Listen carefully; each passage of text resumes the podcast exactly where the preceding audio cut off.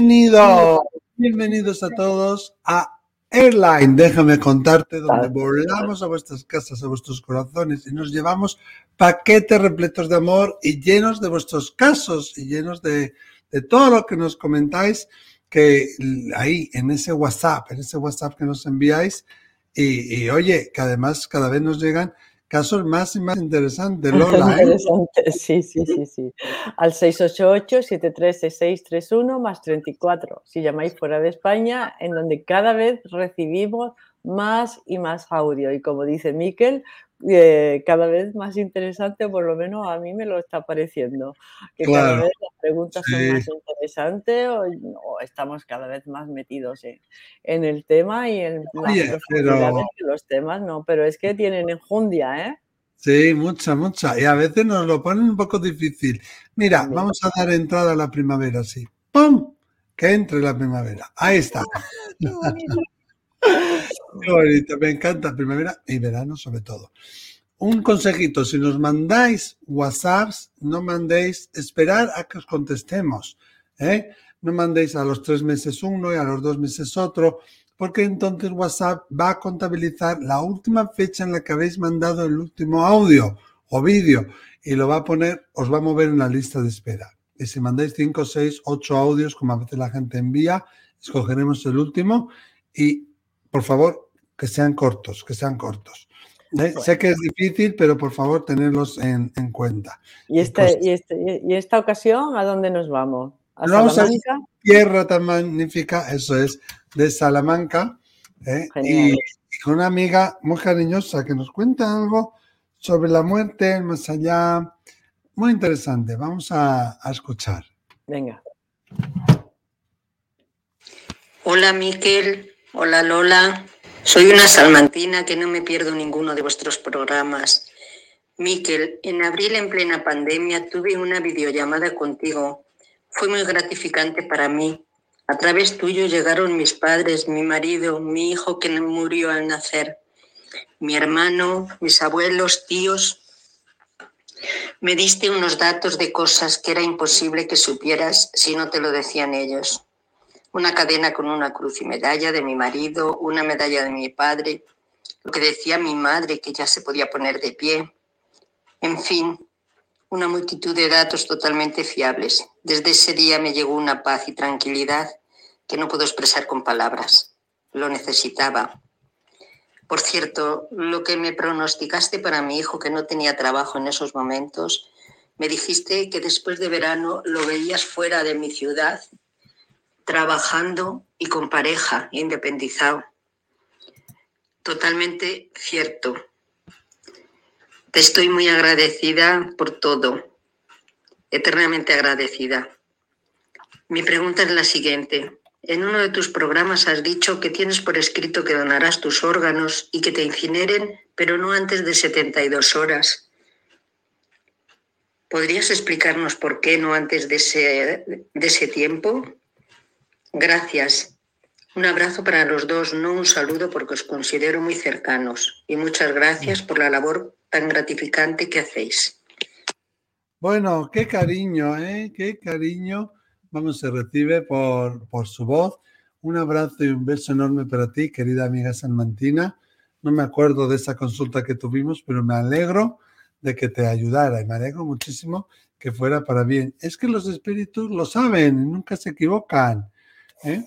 Bueno, y porque tú haces una labor magnífica, porque tú has puesto tu talento gracias, al, Servicio, al, servicio, al servicio de los demás. Y cuando eso se hace, eh, mm. pues las personas lo, lo, disfrutan, las personas se benefician, se le trae paz. Mira, el otro día yo hablando con un amigo le decía que mm, al fin y al cabo la misión mía de mi vida es decir que la muerte no existe. Claro. En último, en último término, a través, de a través de muchas puertas o a través de muchos caminos, al final, tanto Miquel como yo estamos aquí, pues para decir que la muerte no existe, que la muerte no existe y que somos algo más que un cuerpo físico que se puede quedar aquí ah, incinerado o se puede quedar aquí siguiendo, viviendo eh, en otro cuerpo, como puede ser a través de un riñón o a través de un corazón, pero nuestro espíritu ya se, se marcha cuando le toca y seguimos vivos. Y la conciencia, que es pura energía, esa no muere. la energía ni se crea ni se, ni se destruye, se transforma. Y nosotros estamos en el camino de la transformación. Como el H2O, ¿no? Que quizás es el ejemplo más claro que todos podemos tener de forma muy visual, el agua, ¿no? El agua puede ser gaseosa, líquida, sólida, ¿no? Pero salada, eh, con burbujas, sin burbuja. Pero es agua, es siempre es agua y siempre va acabando en el, en el mar. ¿no? Y nosotros, bueno, somos distintos ríos que acabaremos en el mismo mar. Fíjate, eh, quizá quieras hablarte un poquito sobre la donación de órganos. Yo lo tengo por escrito de yo cuando me muera, de, bueno, que me den un tiempo y luego pues donar mis órganos, los que estén bien, para, por supuesto, salvar a cuantas personas sea posible, si se pudiera hacer, ¿no? Pero sí es verdad que ahora hay estudios donde se habla de de, bueno, de las moléculas, iba a decir, eh, de, esas memorias, ¿no? Que de alguna manera también los órganos tienen y los órganos transmiten, ¿no? En, es verdad. bueno, y como esas informaciones que de alguna manera la, persona tiene, ¿no? y, y, en algún caso, tú ya comentaste alguna vez, ¿no? Que de repente alguien trasplantado de corazón sentía una necesidad imperiosa de comer McDonald's, ¿no? Sí, por ejemplo. Sí, Porque, la, porque las células guardan una memoria celular que no es estrictamente en el ADN, pero sí en la energía que rodea la célula, lo que se ha llamado la epigenética. La epigenética es epi es lo que está por encima de, ¿no? Lo que está por encima del ADN, lo que está por encima de la genética. Y cómo mm. mediante epigenética heredamos, heredamos eh, recuerdos de nuestros antepasados y heredamos una serie de circunstancias de nuestros antepasados. Heredamos dos tipos de circunstancias de nuestros antepasados, las circunstancias traumáticas que ellos sufrieron para que podamos tener la oportunidad de repararlas y los grandes momentos positivos que tuvieron, que son los que sin darnos cuenta nos reconfortan cuando estamos nosotros pasando un bache o un mal momento, ¿no? O sea que es como una especie de herencia emocional. Dice, bueno, ¿y todo el tema emocional y mi cuerpo emocional no se hereda? Sí, se hereda también. Se hereda a través de la epigenética, pero las células de, de nuestros órganos conservan una, una, ese halo etérico que es la energía vital que nos está rodeando y eso también están impregnadas esas células de esa energía vital, de manera que un, órgano puede a la persona receptora pues tener a una, cierto tipo de recuerdos, que ya sabe que no es de su vida, cierto tipo de gustos. Si te gustaba la música clásica y empieza a gustarte el reggaetón, dices, mira, aquí claro, aquí ha pasado algo, esto no es mío, no, es del, del donante que envuelve sus células, siguen envolviendo ese tipo de, memoria, ¿no? Es una memoria celular invisible al ojo humano, pero que constatable a través de tantos miles de experiencias de gente que ha sido trasplantada. ¿eh? De estas cosas no, no, se hablan, pero estas cosas existen. ¿no? Uno está conviviendo con un órgano físico de una persona que gracias a ella puedes seguir viviendo y gracias a, a la ciencia que ha dado lugar a esto, pero también estás conviviendo con una partecita de sus, de sus recuerdos, de sus, de, sus, de sus gustos. También estás viviendo con, ella. Y la gente que es trasplantada acaba acostumbrándose, ¿verdad? Incluso descubriendo ah, facetas que desconocía. Dice, bueno, a mí me gustaba la música clásica, oye, pero el reggaetón tiene su punto y no me había dado cuenta, ¿no? ¿Eh? claro. O un caso que pusiste tú, ¿no? Que era de alguien que de repente era vegetariano o algo así. Sí, sí, sí. Y sintió una necesidad imperiosa de ir a comer a McDonald's, ¿no? A McDonald's y se permitía, sí, sí, se permitía el lujo, se permitía el capricho ¿eh? de ir a McDonald's y disfrutarlo cuando antes no lo había disfrutado nunca. Y dijo, mira, pues el McDonald's tiene su punto, claro. Claro, claro. Y tenemos que recordar también, Lola, que existen ahí en el corazón, que han descubierto hace poco, y también en, los, en el intestino, neuronas. Entonces, de alguna manera, me parece que es en el ventrículo izquierdo, ¿no? Del corazón. Sí. Y más que yo creo que descubrí. Entonces, claro, eso también se trasplanta. A mí me da un pavor terrible cuando alguien dice, si me han cortado un trozo del colon, si me han cortado un trozo del intestino. Ahí yo creo que es como que te estuvieran arrancando un brazo, ¿no? Genial, porque si eso te ha permitido vivir y vivir con calidad, pero tenemos que tener en cuenta que ahí hay parte de nuestra identidad también, que hay parte de, de, nuestro ser que, que, que, está ahí conectado y que eso también se puede trasplantar a la otra persona, ¿no? Entonces, efectivamente. Tiene mucho pero, que ver. Pero mira, Miquel, se ha descubierto también que el cerebro tiene una cosa que se llama neuroplasticidad. O sea, antes se creía que célula neuronal, neurona que moría, pues esa se perdía, ¿no? Y se ha visto que no, que el cerebro es capaz de regenerarse y de crear nuevas conexiones neuronales y, neuronas. Mira, el cerebro de Einstein ¿eh? lo, tenía su médico mm, ¿eh? y, desapareció. Hoy en día no se sabe dónde está el cerebro de este, está desaparecido. Sí, sí, sí, alguien, lo, alguien sabe dónde estará, pero, pero eh, se lo llevaron, lo robaron. Y entonces hay una parte de, la corteza, ¿no? que son las neuronas, y luego hay una parte de células que, que soportan, que dan vitalidad, que dan comida a esa zona neuronal que se llama la glía. La glía está ah, para la, glía, está para soportar que es la materia blanca, ¿no? Decimos la materia blanca y la materia gris. Bueno, pues la materia blanca, que es la glía, está para dar alimento a la materia gris, a las neuronas. Y lo que se vio en el cerebro de Einstein, que todos esperaban que tuviese una materia gris enorme, pues no, lo que tenía este señor era un aumento de su materia blanca, de la glía, ¿no? ¿Eh? O sea que sus neuronas estaban muy bien alimentadas, con lo cual funcionaban mejor que otras que, otros cerebros, que otros cerebros que no tienen, que no tienen. ¿eh? Sí, sí, sí, sí, sí. Fue muy interesante este descubrimiento. No se ha podido seguir investigando más pues porque robaron el cerebro y el cerebro está desaparecido. Entonces, pero eso sí que lo sabemos, que había un aumento de, la glía. Pues apliquémonos también al cuerpo. Yo tengo un cuerpo, pero si ese cuerpo yo lo alimento correctamente y lo alimento bien, pues no es lo mismo, me funcionará mucho mejor que si le, doy alcohol, que si le doy drogas, que si le doy comida chatarra, como dicen por Sudamérica, pues oye, me encontraré pesado, me encontraré eh, eh, lento, atorado, si le doy muchas grasas, son los claro. todos. Eh, pero a mí, vamos a volver a lo que decía esta señora, las 72 horas, ¿qué significa eso? Eso es muy interesante. tenemos que tener en cuenta que el alma, aun cuando es un accidente o algo súbito, empieza a salir del cuerpo muchas veces antes de que se produzca la, muerte, ¿no? E incluso que pueden ser conscientes de ese proceso.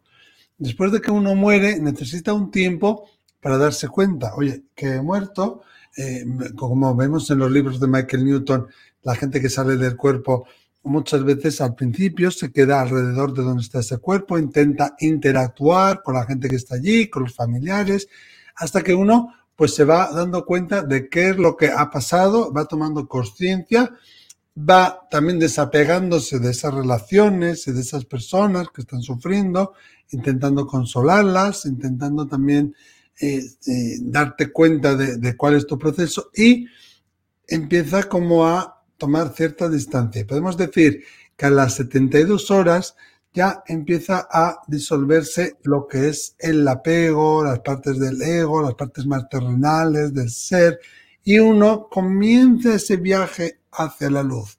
Y ya no está tan pegado al cuerpo, tan cerca del cuerpo, con lo cual ya si yo lo quemo, pues le va a producir un shock menor, ¿no? Si tú no puedes esperar a incinerarlo 72 horas, pues ponle luz, reza, mándale luz, vuélvelo en amor, no significa que eso le impida eh, volar, le impida ir a la luz, pero sí puede ser como algo que le produzca shock porque aún está cerca del cuerpo, ¿no? Y también es verdad que si a ti no te gusta los sitios cerrados, que no te entierren en un nicho. Si tú tienes claustrofobia, pide que, que otra cosa, pero no estar en un nicho. Y si a ti no te gusta el fuego, no pidas que te incineren, porque eso te va a afectar después cuando te, te toca hacerlo, ¿no? Y entonces, esos días son necesarios para el alma tomar conciencia e empezar como a alejarse y comenzar su viaje de tal manera que ya lo que hagamos alrededor del cuerpo, eh, aunque serán conscientes, les va a afectar menos. En ningún caso puede impedir su viaje, pero sí confundirlos más, ¿no? Y retrasar un poco su viaje. Entonces, es muy importante honrar eso para no producir más dolor, en este caso emocional. Ya, lo que lo mismo que estás diciendo tú, eh, lo hablan muchas, muchas escuelas, ¿no? De cuando hablan de nuestros cuerpos, ¿no? Los distintos cuerpos. Tenemos el cuerpo físico, luego tenemos un cuerpo etérico, un cuerpo mental, un cuerpo causal. ¿eh? Vamos a quedarnos en el, en el siguiente físico, el etérico. Y el etérico vendría a ser como eh, una rejilla, una rejilla energética en donde colapsa nuestro cuerpo físico, ¿no? De manera que esa rejilla energética es la que nos da vitalidad, ¿eh? la que si la tenemos bien alimentada a, través, por ejemplo, del sol, de la naturaleza, de caminar descalzos, algunas veces que nos encontramos bajos de energía, lo que tenemos es que alimentar esa rejilla energética, de manera que cuando el cuerpo físico fallece, desaparece, esa rejilla energética todavía permanece durante un tiempo que se calcula que son esas 72 horas. ¿eh? Por eso hay un dicho que yo muchas veces lo pienso y quizás sea verdad, yo creo que sí lo es, que, que, todos asistiremos a nuestro funeral. Ah, hombre, eso no tengo ninguna duda. Todos asistiremos A, nuestro, a nuestro funeral y ahí vamos a ver quién ha venido, quién no ha venido. ¿Qué hablan? ¿Qué acompañar? ¿Qué es lo que dicen? ¿Qué es lo que dicen? ¿Qué es lo que no dicen? Eh, eh, y, de hecho hay gente que, es, que organiza unos funerales muy bonitos. Aquí en Málaga el último funeral así realmente organizado por el que se marchó fue el de un médico que se llama, lo puedo decir porque fue público, Pedro Aranda, y era un hombre que era un gran investigador sobre todo lo que era lo cardiovascular, ¿no? Mm. Al finalmente él murió de un evento cardiovascular, pero organizó su entierro de manera que, que después de en el tanatorio, cuando iba el coche para llevarlo pues eh, ya no lo sé si a un nicho o a un o, a tierra, no lo sé dónde lo organizó. Él organizó que fuera una banda de música tocando pasodobles ¿Ah? detrás del coche, sí señor, ¿eh? y que todo el mundo fuera allí contento, alegre, con esa música tan andaluza y tan española como es el pasodoble, al que el hombre eso le encantaba y quiso organizar así. Entonces, quien asistió, yo no, es que no me enteré, ¿no? quien, quien asistió dijo que aquello era pues una especie de fiesta porque el paso doble te sube el ánimo de una, barbaridad, ¿no? y ese, coche, ese coche fúnebre con una banda tocando pasodobles, por lo visto, fue algo inolvidable para los que asistieron. Espero que Pedro Aranda pudiera asistir y se le llenase el corazón de, de amor y de gozo y además de agradecimiento porque fue un gran profesional de la medicina malagueña. ¿Sabes eso a qué me recuerda Lola? Me recuerda al funeral de Lola Flores, ¿no? Que ella dijo que la gente fuera detrás de su féretro cantando su canción, ¿no? Ay, pena, penita, pena. Y bueno, también, ¿no? Y eso lo podemos hacer. Y yo creo que cada vez va a estar más y más en boga y más al día lo del testamento vital, qué quieres hacer, cómo quieres que te lo hagan, qué órganos vas a donar, eh, cómo quieres que sea tu funeral. Cada vez tenemos más también funerales laicos o espirituales. Bueno, eso es muy, muy interesante también como nos no lo ha planteado. Pues, pues sí, además, si queréis saber si yo soy donante de órganos, pues me hice donante universal, que es, o sea, que cualquier órgano que se pueda, eh, pues, pues en primero o segundo de medicina. Pues ya ves, estoy allí. se puede aprovechar para que otra persona pueda vivir y, quitarse de una máquina de diálisis, pues ahí estoy. bueno, amigos, muchísimas gracias. Como dice ahí, gracias por vernos, gracias por llegar hasta el final de este vídeo y hoy voy a despedir yo del programa, ¿no? Pues muchas gracias y nos vemos en el siguiente. Déjame contarte. Un beso. Hasta luego. Adiós.